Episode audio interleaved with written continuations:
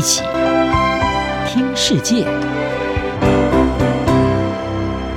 欢迎来到一起听世界，请听一下中央广播电台的国际专题报道。今天为您播报的是中国拉拢岛国，预示新太平洋战略版图之战。中国外交部长王毅五月底对八个南太平洋岛国进行为期十天的访问。王毅这次访问的重头戏，就是五月三十日在斐济首都苏瓦与南太平洋十国外长举行视讯会议，但会议未能达成签署中国所期盼的广泛协议。从表面上看来，王毅此行的任务是失败的。王毅的核心提案事先被泄露给媒体，最后又被区域领导人断然拒绝。这项提案的目的是加强中国在太平洋岛国安全中的角色。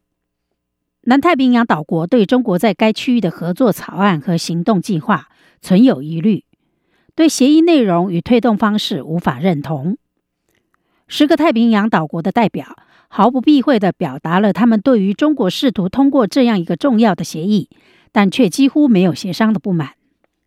萨摩亚总理马塔法说：“当该地区没有开会讨论时，你就不可能达成区域协定。”斐济总统巴伊里马拉马。则更加尖锐。他站在王毅旁边，抨击那些专注于地缘政治得分的人，表示对于社区因海平面上升而正在沉没的人来说，意义并不大。在精心编排的外交世界中，文本和谈话要点早在王毅坐下来之前就已起草、修正以及达成广泛共识，因此遭到拒绝可以说是一个令人惊讶的失败。格里菲斯大学太平洋岛国专家摩根指出，这是中国的过度扩张。他们的对话过程一定有点不愉快。近年来以粗暴战狼外交而闻名的中国官员，看起来是踢到了铁板。不过，中国驻斐济大使馆在推特上写道：“并非每一次中国太平洋岛国部长级会议都必然会产生成果，敬请期待。”国际战略研究所亚太安全专家葛兰姆指出。尽管遭遇挫折，但王毅此行代表了中国在该地区野心的阶梯式变化。葛兰姆说：“中国过去尝试以零敲碎打的方式增加在此区域的影响力，如今面纱已经揭开，中国方面有信心或过度自信，明显强化了努力。”王毅提到了对基础建设、渔业、木材和矿产的双赢投资，但他也触及了中国参与警务。网络安全和海上监控等敏感领域，在这种推动的背后，专家们看到了一个更加野心勃勃的地缘政治议程，包括削弱美国的影响力、改变亚洲军事平衡、钳制澳洲，甚至准备军事接管台湾。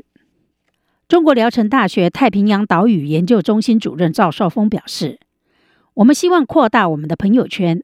美国继续在国际上包围和封锁中国。”中国应该在一定程度上反击美国。部分美国官员担心，北京最终的目标是在南太平洋建立军事立足点，这将迫使目前专注于北韩和中国的美军太平洋部队重新组织。格兰姆说：“由于美国在诸如关岛等地拥有庞大资产，如果中国只在南太平洋开发一个基地，将非常脆弱。但他们的目标显然不止于此。”如果他们要得到三个或四个，势必会受到美国国防规划者的认真看待。分析人士认为，中国等待时机取得小胜利，并在一些太平洋岛国领袖看到与北京结盟的国内政治利益时予以锁定。整体而言，王毅并非全然空手而归，他与萨摩亚、巴布亚纽几内亚签署了一系列双边协议。这些协议虽然不大，但已经可以使中国公安。船只和官员的存在成为更常见的现象。去年十一月，所罗门群岛发生骚乱，威胁了总理苏加瓦瑞的统治。如今，所罗门群岛已经和中国签署了一项安全协定，允许中国警察进驻。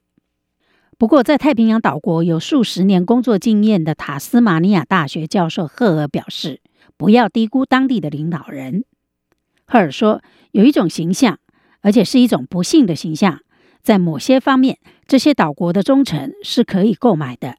他们获得独立，不是为了用来出售。